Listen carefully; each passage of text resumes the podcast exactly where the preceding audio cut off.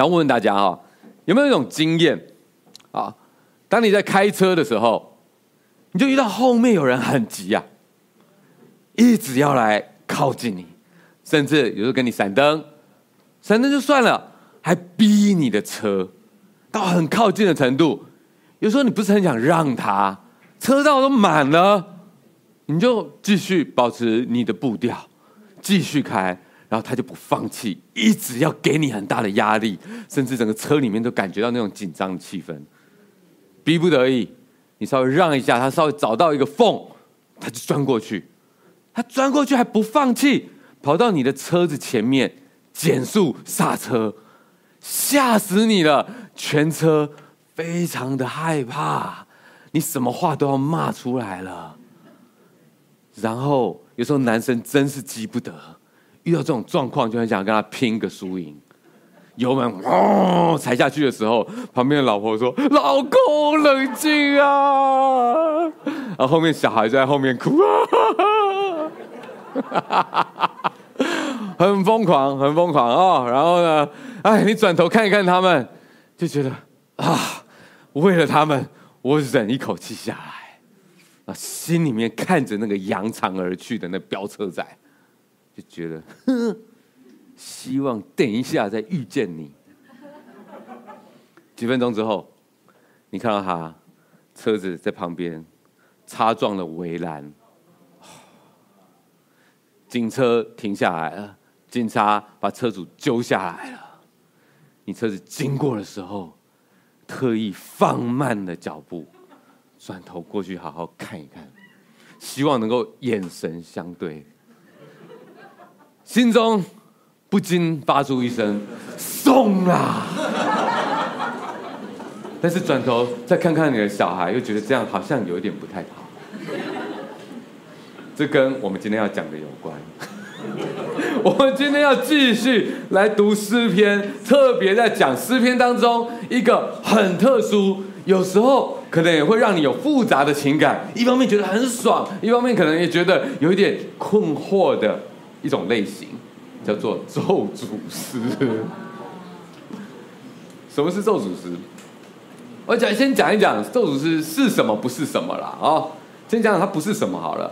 咒诅师呢，它不是什么奇怪的一种巫术，好像你可以用来搭配哦，这个小稻草人，然后加上几撮对方的头发，用来对付你的敌人，一边拿针来戳，一边呢念这个这个经文来对他们造成魔法伤害。好的这种神奇咒语，啊，不是这样子的啊。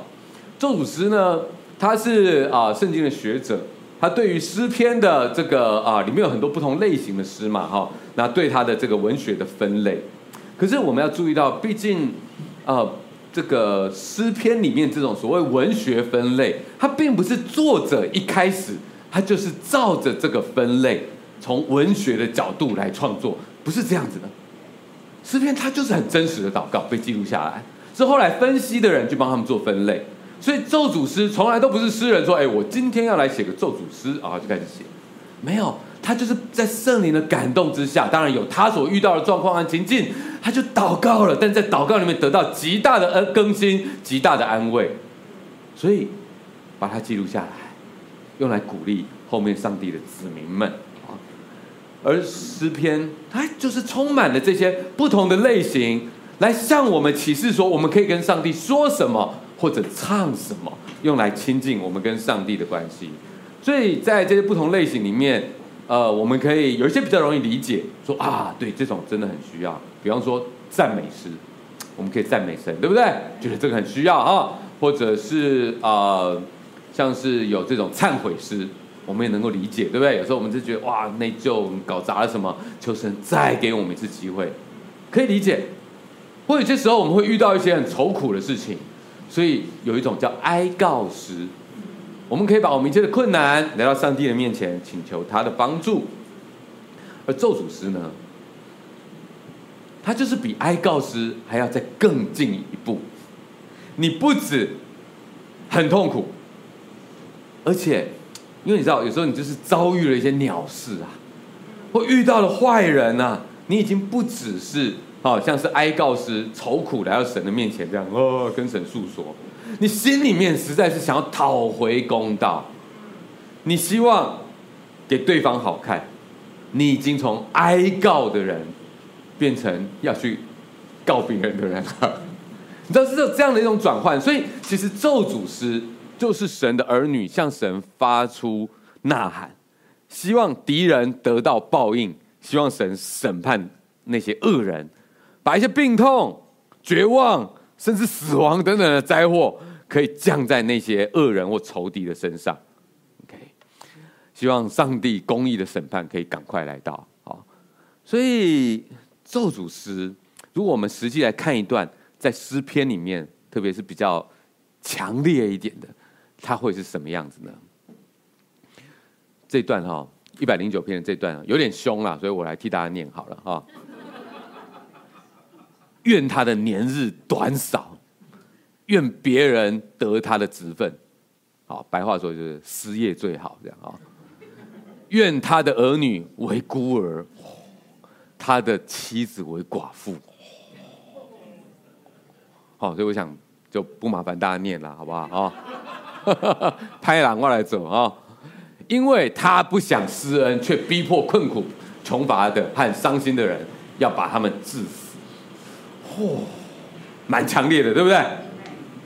我们说圣经里面所有的话都是人被圣灵感动而写下来的。哇，这个也是嘛？所以你会觉得说，当你遇到那些事情的时候，遇到这些坏人的时候，可以这样祷告，一方面觉得很爽快，但另外一方面，你有这种感觉，修蛋子嘞，Wait a minute，这样真的是可以的吗？我们可以这样祷告吗？很多人念到咒诅诗的时候，会觉得心里有点不安呐，哈，觉得怎么可能诗人可以在圣灵的感动之下写出这样的话？其实这些诗呢，让我们看到人性的一面。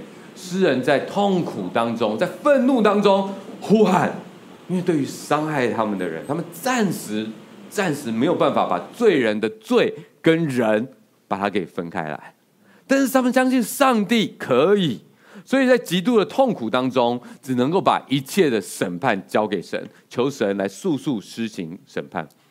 你可能会觉得说啊，诗人这样的情绪我可以理解啊，可是这样真的可以吗？而且耶稣不是说要爱你的仇敌吗？所以，我们这样子在基督信仰的伦理原则上面会不会有冲突呢？好问题，我们一定都会有这些疑问。所以，我们就算看到圣经里面有这样的咒诅诗，可能我们很少真的有经验这么去做过，也不明白为什么要这么做。OK。所以要回答这个问题，必须先厘清这两件事情。第一件事情就是这样子的祷告是说给谁听的？这一定要搞清楚。咒诅诗，他是私下对神的祷告，这跟你直接去对人去发出咒诅的话是完全不同的两件事情哦，这完全不一样哦。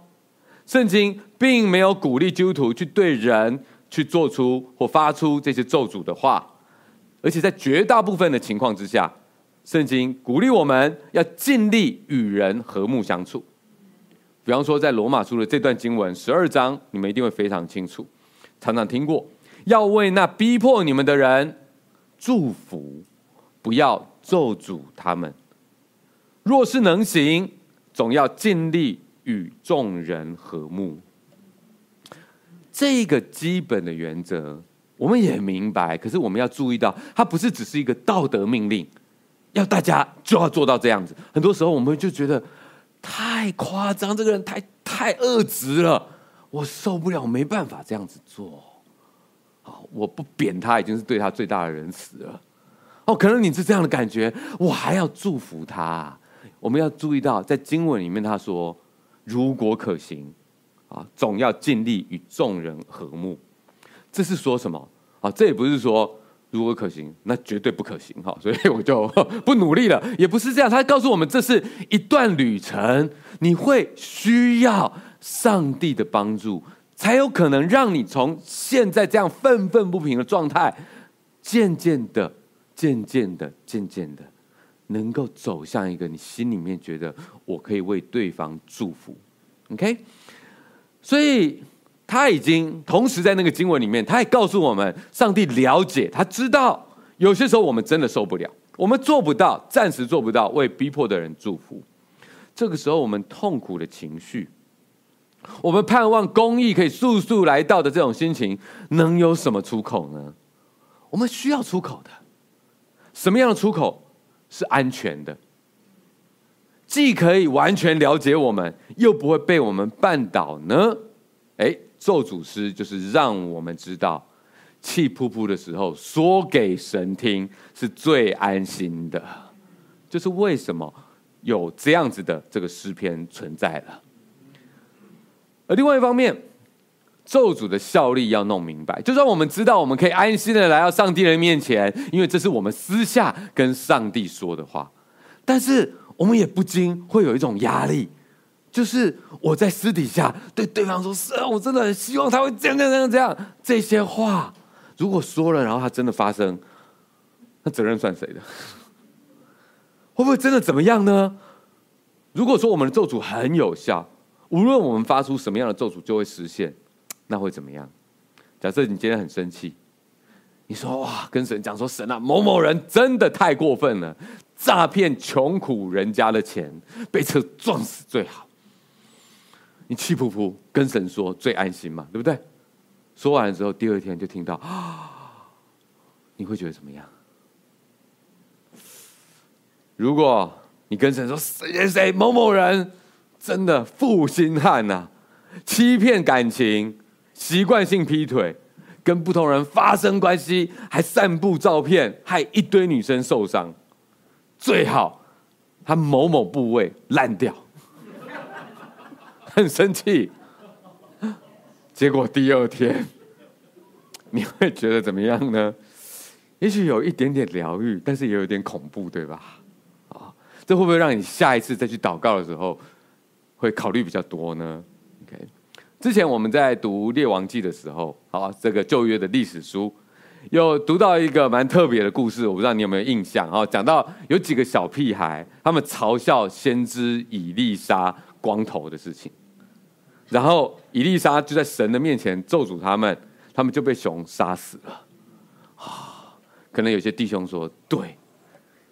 我也很有同感，谁敢这样子呢？啊，我就怎样怎样啊！看看《列王记》啊，各位我们要说清楚啊，那个故事从来都不是一个中年男子自尊心受损的故事，他的背后其实是那个城的那些那些居民呢，他们对上帝很不敬畏。OK，所以这个背后其实是这样的一个故事哈，我们也要搞清楚。所以基督徒对敌人的咒诅是否有这样子的效力呢？哇，很厉害的感觉。其实是也不是啊。我们一定要搞清楚，到底那个效力或者上帝给我们的权限到底是到哪里？这会让我们真的更有信心的知道我们为什么可以做这这样子的祷告啊。想想看，如果说我们像上帝一样，话语一出，事情就成就，压力会不会有点大？事实上，我们不是神，我们没有办法承受，不应该也不需要坐在那个审判台上面。神所给我们的权柄，让我们可以坐在一个原告的位置，很重要，是这个原告的位置。然后我们可以跟神说：“谁欺负你？你希望神怎么帮你？但我们怎么样都不是坐在审判台的位置，然后自己出手来搞对方。神他给我们来到他的面前，来去诉说一切的权柄，甚至是控诉他人。只有在神的面前而已哦。所以这个咒诅师。它有点像是一个诉状书，我们求上帝来按照他的原则，因为他都知道，他都明白，我们也明白，我们是个原告，但是也许我们会告错了，可是我们没有负担，因为他是全职的，他不会被我们绊绊绊倒，所以我所有的东西可以来到他的面前，来请他做一个公益的审判，因为他全职。而且由他来审判最好了。我自己出手可能会搞砸，把事情搞得更复杂。但是我求上帝，你速速的审判，因为上帝交给你照顾是最好的、最厉害的。所以咒诅诗让我们知道，牙痒痒啊，交给神审判是最痛快的。不如我们就来看一下诗篇里面一个比较完整的咒诅诗啊，诗篇三十五篇，来看一看这个大卫的祷告。以这个为例子哈。在整个三十五篇里面呢，它分为三个段落。啊，我们会看其中的两个段落，第一个段落跟最后一个段落。我们看一下，在这每一个段落里面，你都会看到大卫从一开始，他就是在这个诉状书里面说：“神啊，听我讲，真的很夸张，受不了了。”然后发生一些什么样的事情？希望神啊，你可以怎么样怎么样来施行你的审判。然后最后，我们会在那个段落的最后面里面看到他。去说他跟神的关系，OK，呃，我们不如来念一下哈，会有两页哈，啊，第一节开始念，请耶和华与我相争的，求你与他们相争；与我作战的，求你与他们作战。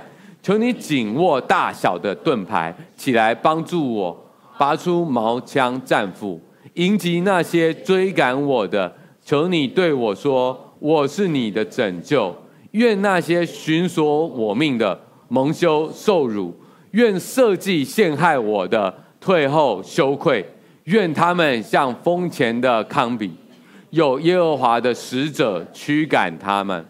愿他们的路又暗又滑，有耶和华的使者追赶他们，因为他们无故为我暗设网罗，无故挖坑要陷害我的性命。愿毁灭在不知不觉间临到他身上，愿他暗设的网罗缠住自己，愿他落在其中遭毁灭。我的心必因耶和华快乐，因他的救恩高兴。我全身的骨头都要说：耶和华，有谁像你呢？你搭救困苦的人，脱离那些比他强盛的。搭救困苦和穷乏的人，脱离那些抢夺他的。我们看到大卫在这整个诉状书里面，他跟神说：“我遭遇了一些不公平的事情，我希望那些人可以怎么样怎么样。”大卫他所遇到的事情也不是小事哈，他被陷害、被追杀，有生命的危险，而且不是因为他做错什么，所以他非常痛苦，来到神的面前陈明一切。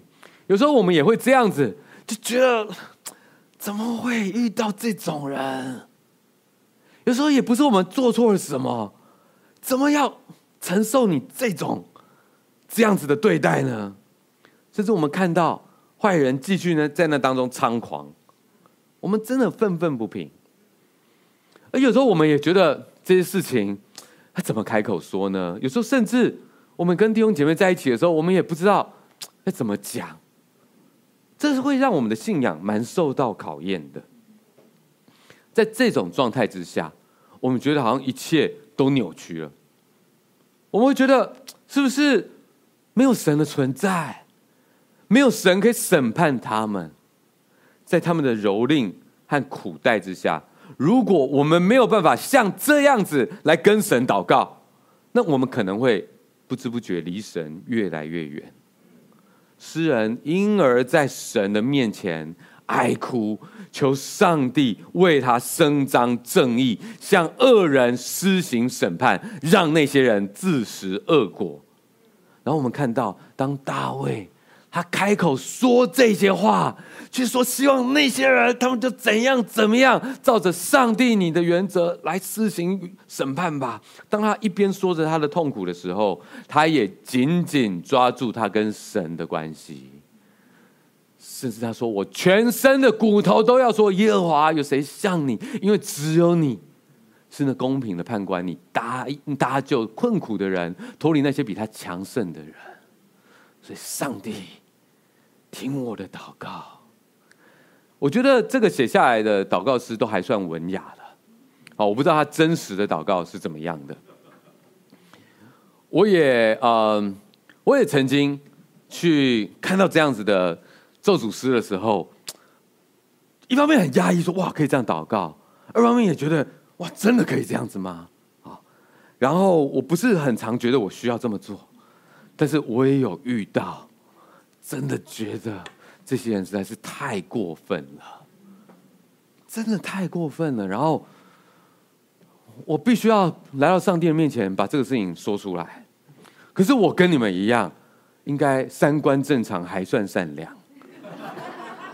所以我觉得我跟神讲一讲就好了，是吧，讲一讲就觉得，哎呀，他们不，他们一定也是怎么样？神啊，你也怜悯他们吧。可是从祷告当中离开的时候，心里面还是愤愤不平。几次都是这样去祷告，几次回来还是一样的感觉，就哦，还是很无助，还是很闷，完全没有办法感觉到一丝想要为他们祝福的感觉。就算在祷告里面有说啊，我会祝福他们，可是。我心里面并没有真的这样觉得。今天我在这样子的祷告，又在去祷告的时候，又觉得啊，我已经跟神讲那么多次，我还要为这个事情祷告吗？圣灵帮助我，鼓励我讲出来，真实的在上帝面前说出你心中最黑暗、最肮脏的想法。你为什么会觉得你需要在上帝的面前先准备好了？祷告之后的那个样子，先表现给神看。那这样你还要来祷告什么呢？为什么你不能够就像是一个信任爸妈的孩子一样，来到上帝的面前说：“爸爸，都是他打我，最好他跌倒。”为什么你没有办法这样完全的信任神，来跟神说呢？所以我心中也会觉得。有点刺激，有点紧张，哎，干嘛？可是圣灵鼓励我说出来，讲出来，不然你下一次还是一样要来这边祷告。我试着来到神的面前，好吧，我就说吧，神啊，我真的觉得气死了，这些人怎么可以这样子？我觉得我希望他们逼。这样子好，都消音了，为了保护大家。感谢神，神不会被我绊倒。你知道在神的面前说出这些会被消音的东西多刺激吗？感谢神，他的公义，他的怜悯，那天并没有太多打雷的状况发生。可是，我深深的被上帝的同在安慰到。那很深的帮助，我知道这些东西、这些事情，我生命里面没有任何一个东西是不能够拿到上帝的面前的。所以有时候我会体会到，有些弟兄姐妹可能来到聚会里面，你一直没有办法跟别人建入一个建立一个深入的关系，是因为你假设，你假设大家好像看起来都很开心，过得很好。所以你你遭遇了这些事情的时候，你会有时候觉得我不想扫大家的兴，我不确定我这东西能不能拿出来跟大家讲。没错啦，有时候我们对人讲是要小心一点。可是上帝知道，我们可能真的经历了非常非常痛苦的事情。在过去的这一年，呃，我有机会跟一些弟兄姐妹，大家在回顾的时候，大家分享听着。我真的觉得很替一些弟兄姐妹感到很痛苦，因为听到蛮多人遭遇了一些很吐血的事情，有些人被骚扰、精神虐待，有些人无故的扯上官司，也不是你真的做错了什么，有些人的小孩被同学霸凌，然后让你的孩子全家都非常痛苦，甚至老师带头欺负。有些人被恶邻居真的是逼迫啊，每天住在家里面都压力很大。本来应该是个放松的地方，怎么会变成这个样子？有些人被公司的主管恶意解雇，那整个过程是一个价值的一个一个踩踏。有些人被诈欺，赔上了大笔的金钱。回不来了。说真的，如果我们还能够讲出来，可以跟弟兄姐妹一起祷告的，还好。怕的是没有那些，怕的是你都没有办法经历到在眼泪当中，至少还能够一起走下去的那种恩典。怕的是那些你没办法说出来，自己心中默默承受，然后就觉得我好像跟大家都不一样。越来越不敢出来，聚会越来越不稳定，然后看着 Facebook，大家 Facebook 看着 IG，就觉得你们都过得好好，千万不要相信啦。因为这样，而我们对神感觉遥远，甚至产生怀疑的，那就惨了。感谢神，我们还有咒诅师，咒诅师让我们知道，讲出来吧，可以的。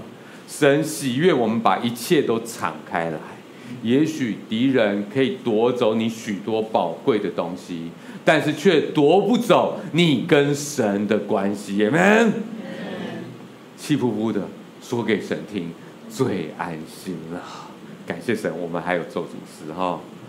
我们再看一下这个三十五篇的最后一个段落，一样的结构，在这个诉状书里面一开头。跟神说：“神啊，求你来这个伸张这个公义，然后神啊，你来做审判，你做了，你是个英明的法官啊！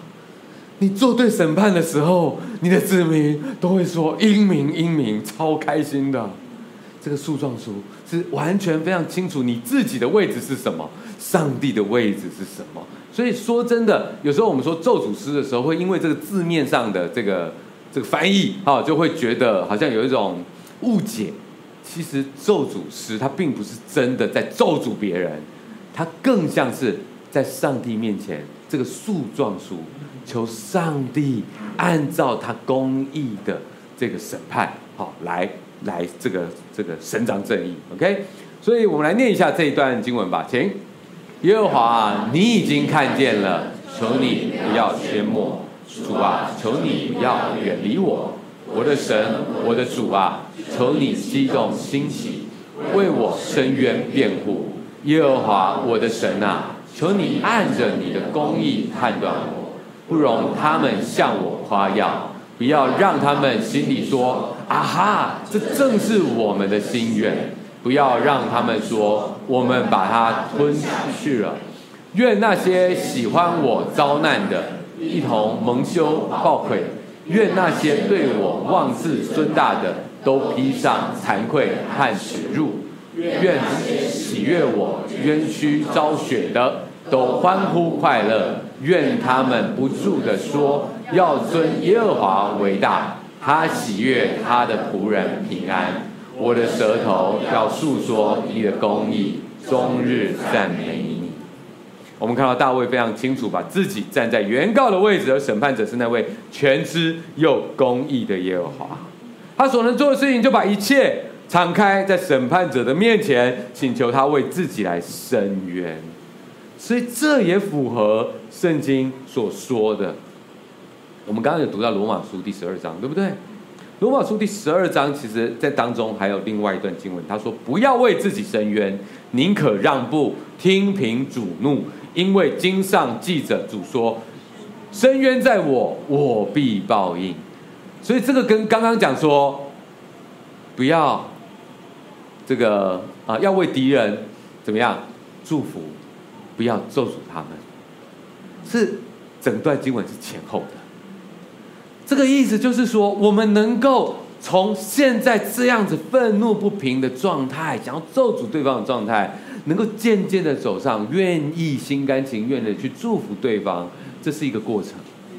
它不是只是一个道德命令，然后我们就觉得哦做不到，没有，这当中有很重要的关键，是因为我们站在对的位置，我们感谢上帝给我们权柄。我们可以在那一个原告的位置，然后遥望审判官，知道他既慈爱可以听我们所有一切，又公义可以做出最好的判断，而且不管最后发生什么事情，责任已经不在我身上，那是上帝知道他要做什么，所以我可以好好的说，尽情的说，并且我相信谁会伸冤？是我自己吗？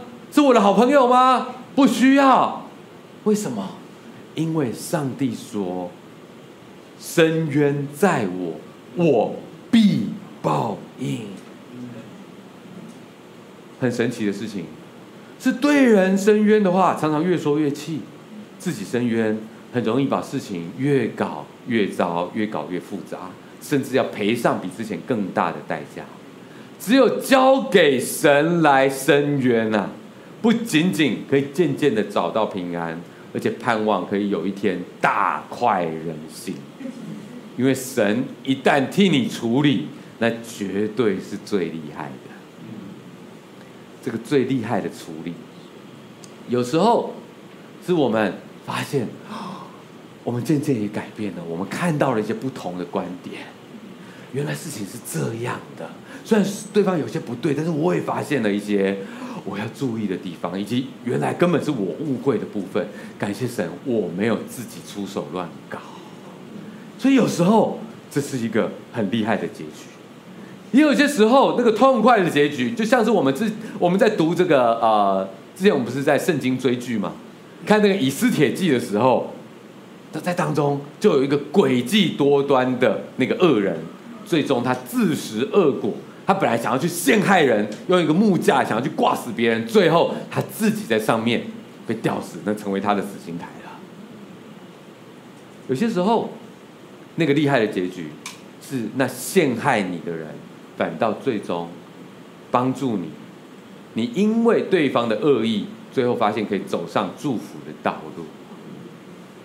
好像之前我们在读约瑟的故事，他被他的兄长们啊。